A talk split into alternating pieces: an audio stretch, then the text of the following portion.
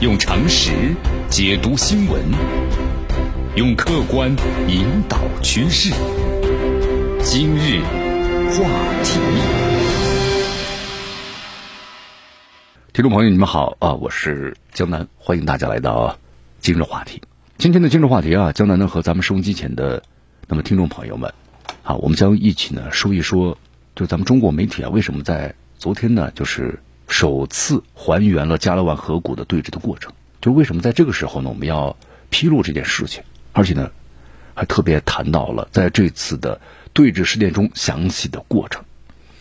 你看，在昨天啊，咱们中国官方的媒体呢，首次对外披露了二零二零年就六月份，当时咱们中印边境啊对峙事件的详细的过程。而且报道中还谈到了中央军委呢授予了齐发宝是为国戍边英雄团长的荣誉称号。那么追授的陈红军是魏国戍边的英雄人物称号。那么同时呢，给陈祥荣、肖思远啊，那么是追记一等功。呃，你看为什么在这个时候呢？我们中国选在了这个时候纪念烈士，而并不是在冲突之后我们就马上了公布烈士的名单。就为什么要这么做？啊，这里面肯定是有深层的原因的。就是这是呢，在对外充分展示就维护国家核心利益决心同时，就是我们也展示了中国致力于维护呢中印关系稳定的意志。你看，咱们中国呀，在这个新的形势下，我们是有理、有利、有节的展开的斗争的大国外交的风范。你看，咱们的媒体啊，通过这个详细还原事件发生的过程，包括呢，此前部分的国外媒体呢也做出报道嘛，说中方的伤亡人员呢，这个人数巨大，还有中方的首先是挑起事端，对吧？我们用一种无可辨别的事实，向国际社会表明了加勒万河谷流血冲突的责任完全不在中方。那么中方完全是在印度部队的挑衅之下采取的自卫反击的行动。那么这一次的话呢，咱们首次公布了四名烈士的名单。那么此外就是团长的齐发宝身先士卒，身负重伤。中央军委呢授予齐发宝为国戍边英雄团长的荣誉称号。那么同时呢，给予其他的烈士在追记一等功。你看，在这个昨天的报道当中啊，就大家都注意到一点。使用的是外军来代替印军，就为什么会使用外军而不直接说是印军呢？啊，这里将来和大家分析一下，这就表明了咱们中国和印度呀，那么就是这两我们这两个国家，那么在一线边防的部队脱离的这种背景之下，我们中方是保持着理性和克制的，就是我们是维护大局的，不煽动公众的负面情绪，你看，我们来看一下这个详细的内容啊，在二零二零年的六月十五号晚上，印度。一线的这个边防部队啊，他们公然打破了双方的军长级的会谈，就达成了共识，然后呢再次跨越这个时空线，蓄意挑衅，那么甚至暴力攻击啊中方前往的现场交涉的官兵，最后呢引发了这个激烈的肢体冲突，造成人员伤亡。那么按照这个处理边境事务的惯例，还有双方之前达成的约定，当时咱们的团长呢齐发宝是本着谈判解决问题的诚意，仅带了几名官兵，而且当时啊还趟过齐腰深的河水呢前去做出交涉。但是没有想到啊，交涉过程中呢，对方是早有预谋，潜藏了和调动了大量的兵力，啊，那么企图呢，凭借人多势众，迫使我方呢退让。你看，在昨天咱们的《解放军报》呢报道中这样描述的，就是当时咱们的这个团长的齐发宝带领几名官兵过去之后啊，那么印度的这个部队就陆续的从山崖中冒出来了，是黑压压的挤满了河滩。参谋的陈宏宇回忆说：“我们的人虽然少，拼了命也不能够退。”那面对这种情况呢，齐发宝组织官兵啊，一边是喊话交涉，一边占据有利的地形，那么和数百余起的外军呢展开了殊死的搏斗。增援部队啊及时赶到，官兵们奋不顾身，英勇的战斗，一举把这个来犯的这呢是击溃去里，外军溃不成军，抱头逃窜，那么丢下了大量的越线和伤亡人员，付出了惨重的代价。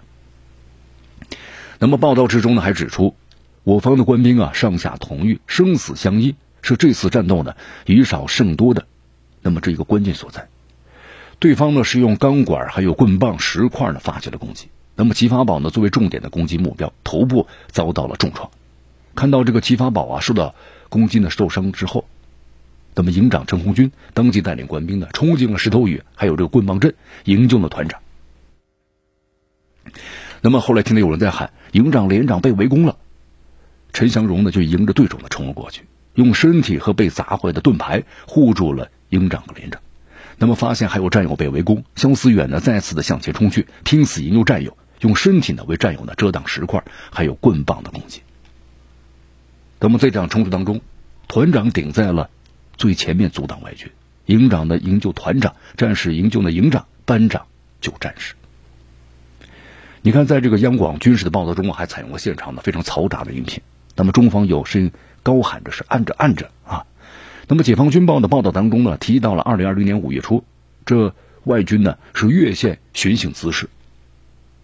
李鹊祥呢和陈祥荣等紧急的前往处置。陈祥荣在日记中这样写道：“面对人数呢远远多于我方的外军，我们不但没有任何一个人退缩，还顶着石头的攻击把他们赶了出去。”加勒万河谷的一块这个崖壁上啊，八个字是苍穹永帝，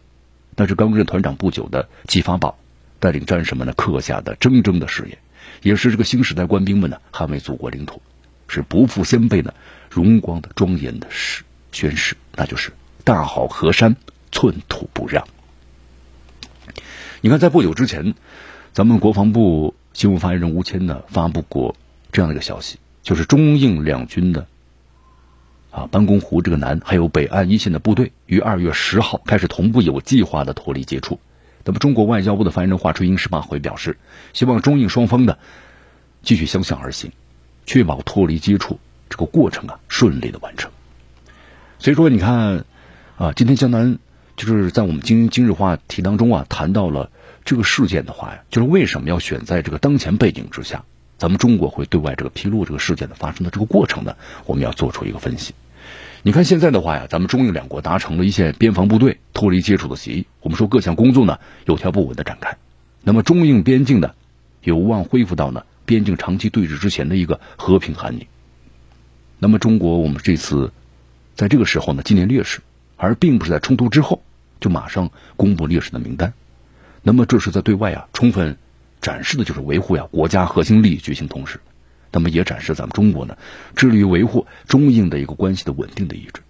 啊，我们中国在新的形势下，我们是有理有利有节的大国外交风范，不像某些印度的政客或者反华媒体那样，对吧？刻意渲染仇恨，鼓动这个民族主义，包括呢反华的情绪。你看这次详细还原这个事发的过程啊，啊，江南觉得你包括呢，还有此前这个外媒是不是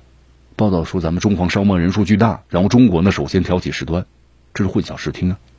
就咱们中国在这个时候还原的话，那就有个最无可争辩的事实，向社会、国际社会的表明，加勒万河谷流血冲突这个责任不在中方。那么中方完全是在印度部队挑衅之下呢采取的自卫反击的行动。同时，我觉得还向咱们国际社会啊，也表明了我们中国是爱好和平的、真实和平的这么一个立场。但是我们中国有一点，维护国家主权和领土核心利益的问题上，我们中国政府呢不惹事儿，但是呢不怕事儿，对吧？你看。我们中国的军队是有信心、有决心、有能力遏制和击退呢一切来犯之敌的。同时，这次的话，我们通过高规格纪念烈士，歌颂前线的官兵，啊，这样的忘我的精神，那么也是激励咱们的边防官兵们，对吗？戍边卫国，有强大的这种的国防的精神斗志啊。你看，我们中国呀，我们说是崇敬烈士的，更加的珍惜这个生命。和平年代啊，咱不愿意看到官兵的流血牺牲。那么这次加勒万。河谷的冲突不是中方挑起的，也不是中国军队呢所期望看到的。当然，我们说了啊，我们现在身处和平的年代，和平和发展是咱们人类社会的主题。但是世界啊并不太平，国际军事斗争呢还没有提醒，所以说都提醒咱们中国呀要坚持走自己的路，进一步的发展强大自己的国防实力，对吧？我们这样才能够威慑一切来犯之敌的冒险的行径，那么最大程度的防止的类似于加勒万河谷。这样的冲突事件再次的发生。